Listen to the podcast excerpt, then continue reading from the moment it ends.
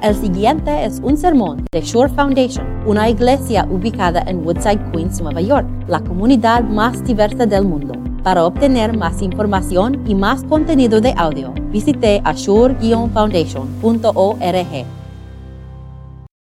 No me encanta el correo electrónico, el email. No sé si a ustedes le encanta o no, pero a mí no me encanta. Y no es la culpa de, del correo electrónico e email. Es mi culpa. Porque soy, soy extraño, una persona extraña y, y yo paso más tiempo con mensaje de email. Tengo que hacer algo. No te tienes que hacer en cualquier otra forma de comunicación electrónica. Tienes que tener en un email una despedida y tu nombre. Y no sé por qué, pero yo nunca puedo decidir cuáles palabras deben estar en esta despedida. Y paso más con esas palabras que el resto de email. Entonces, no me encanta el email. Pues por fin encontré mi despedida. Y ahora uso la misma despedida casi cada vez. Y, si has recibido un mensaje, un mensaje de mí, probablemente sabes lo que es. Bendiciones. Bendiciones, vicario. Y ahora no tengo que decidir nada más lo que voy a decir, porque tengo bendiciones. Pero ahora, otra vez, no estoy contento con, con esta despedida, porque estaba pensando un poco, ¿qué significa bendiciones? Cuando digo en un email, bendiciones, y, lo lees, ¿qué significa bendiciones? Quizás significa, espero que todo esté bien contigo. Y, y realmente nada más que eso. Cuando yo digo esto a ti, hoy día estamos hablando de la la bendición del Señor. Y me pregunto, me pregunto si después de decir bendiciones tantas veces a nosotros mismos, hemos perdido lo que significa una bendición. Y esta bendición el Señor te bendiga y te guarde. Entonces, somos benditos hoy día porque tenemos la oportunidad de enfocarnos en algo que hacemos casi cada misa, la bendición. Y vamos a ver que esto es diferente que decir bendiciones a un amigo o algo así. Vamos a ver por qué significa algo realmente la bendición del Señor y qué significa esta bendición. Estamos en página 8 en sus boletines. Vamos a leer de Números capítulo 6. El Señor le ordenó a Moisés, diles a Aarón y a sus hijos que impartan la bendición a los israelitas con estas palabras. El Señor te bendiga y te guarde. El Señor te mire con agrado y te extienda su amor. El Señor te muestra su favor y te conceda la paz. Así invocarán mi nombre sobre, sobre los israelitas para que yo los bendiga. Ok, la pregunta es esto. ¿Por qué es esta bendición diferente bendiciones que nosotros damos a nosotros mismos? La primera respuesta está en versículo 22, 22 y 23. Mira, el Señor le ordenó a Moisés, diles a Aarón y a sus hijos que impartan la bendición a los israelitas con estas palabras. Hace tres mil 500 años antes y Dios dijo a Moisés para decir a Aarón, para decir a los sacerdotes que ellos impartan la bendición a su pueblo, los israelitas. Él les mandó a decir eso. Y aquí somos hombres como los sacerdotes llevando ropas y diciendo las mismas palabras que dijo para decir a su pueblo. La primera razón por que la bendición es diferente que el resto de las bendiciones del mundo es que el Señor mandó esta bendición. La segunda razón está en versículo 27. Mira en, en sus boletines, 27. Así invocarán los sacerdotes mi nombre sobre los israelitas para que yo los bendiga. Los sacerdotes impartirán el nombre de Dios encima de su pueblo. Pero ¿quién bendice? El Señor. Cuando estamos aquí levantamos nuestras manos y decimos esas palabras, la sola cosa que estamos haciendo es como poniendo su nombre, el nombre de Dios, en su cara, como un sello, el nombre de Dios. ¿Y qué hace Dios? Él les bendice, no nosotros. Usamos sus palabras y Él realmente bendice a ustedes. Pero yo conozco mi corazón y, en el pasado no, no siempre he como pensado en la bendición del Señor así. Como si es, es un regalo real de Dios, que, que realmente cambia algo en mi vida. Porque, no sé, yo, yo tengo un poco de escepticismo en mi corazón, que, que, no puedo realmente esas palabras hace o cambia algo en mi vida. Pero la verdad es que es una promesa de Dios que va a cambiar nuestras vidas, que nos va a bendecir. Entonces, quiero atacar nuestro escepticismo de las bendiciones. Y voy a hacerlo con, con dos ejemplos. Un ejemplo de una bendición y una maldición del Señor, para que sepamos que las bendiciones del Señor son verdades. Primero, una maldición. Yo estaba hablando con pastor y sobre ese texto y él me dijo esto, porque él, visitó a, Israel y algo le afectó a pastor cuando fue a, a una ciudad.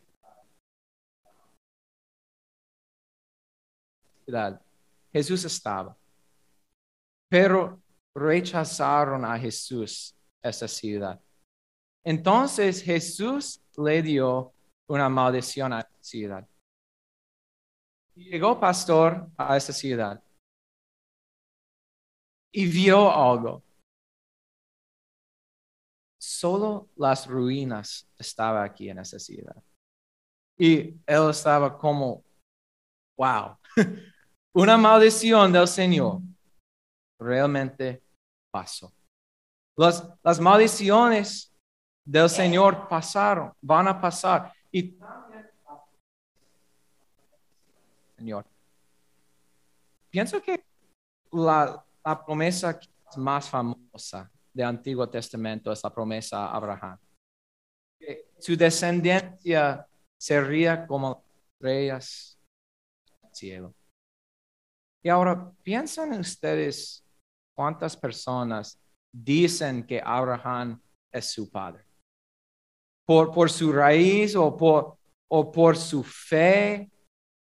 Miles y miles, millones de personas como las estrellas en los cielos son los descendientes de Abraham. Dio Dios una promesa que pasó. La bendición. Entonces, cuando estamos aquí y diciendo esas palabras, el Señor te bendiga y te guarde. realmente es una bendición que va a afectar tu vida. Va a cambiar tu vida porque son las palabras de Dios y son y es una promesa de Dios. Ahora tenemos la razón por qué significa algo la bendición, pero ¿qué significa? ¿Qué significa esas palabras que decimos cada semana? Y ¿Por qué es el domingo de la Santísima Trinidad? Estamos hablando de cosas trino, nuestro Dios trino. Entonces quiero hablar de una bendición trino. Tres bendiciones en la bendición. Y la primera es en versículo 24. 24, la primera parte. El Señor te bendiga y te guarde. El Señor te guarde. ¿Qué significa esto? ¿Qué bendición? Pues guardar es como tener algo en tu mano. Entonces, lo que está prometiendo es, estás en la mano de Dios Padre. Y Él va a apoyarte con su alimento, con su vida cotidiana. Pero más que esto, cuando desviamos, cuando pecamos, Él nos va a perdonar. Él va a guardarnos y ponernos en el, centro. Con esas palabras, realmente está, nos está guardando, guardando. Es la primera cosa de este trino. La segunda cosa está en versículo 25, pero yo voy a usar la de porque pienso que es, es mejor esa traducción. Haga el Señor resplandecer su rostro sobre ti y tenga de ti misericordia. Haga Señor resplandecer su rostro sobre ti.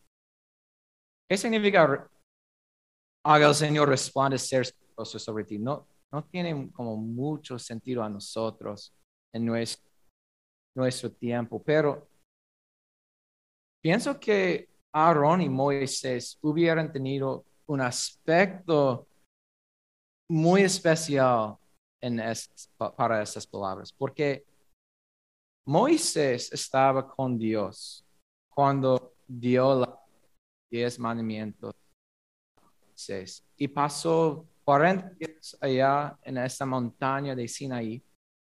Y recuerdan ¿Qué pasó con la cara de Moisés después de pasar este tiempo en la presencia de Dios? Brilló su cara. Brilló su cara. Aarón vio a Moisés y allá estaba Moisés como la luna porque estaba en la presencia de Dios como el sol. Entonces, para tener la gloria de Dios, resplandecer su rostro sobre ti. Es estar en la presencia de Dios, estar en la gloria de Dios y no morir. ¿Y cómo podemos estar en la presencia de Dios? ¿Cómo podemos ver el Señor resplandecer su rostro sobre nosotros sin Cristo? Sin el perdón de pecados sin la cruz de Jesús. No podemos estar en la presencia de Dios, pero ahora, como hijos e hijas de nuestro Señor, amados, podemos estar en la presencia de Dios con su cara brillante y recibirlo en gracia. Esa es la segunda bendición, el perdón, estar en la presencia de Dios. Pero la tercera aquí en versículo 26. El Señor te muestra su favor y te conceda la paz. Te conceda la paz.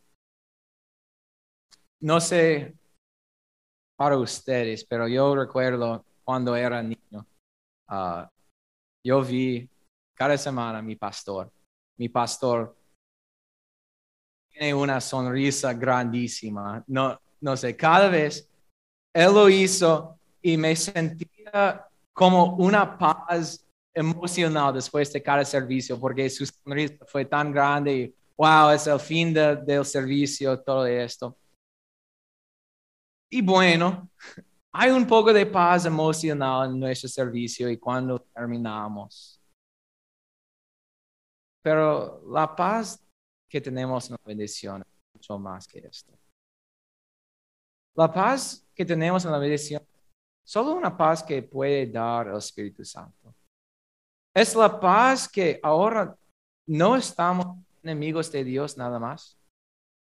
Es la paz que dice que realmente tenemos una vida que tiene, que, que estamos y podemos hacer cosas para Dios porque Él está con nosotros. Y finalmente es la paz que podemos confiar en nuestro Dios para hacer todo por nuestro bien espiritual. Este tipo de paz nos está dando cuando dice estas palabras, porque Dios trabaja a través de su palabra. Y te has prometido. Te ha prometido. La bendición del Señor no es una bendición que solamente decimos y, nada pasa. No es como una despedida de correo electrónico. La bendición del Señor realmente es algo. Es algo que nos afecta.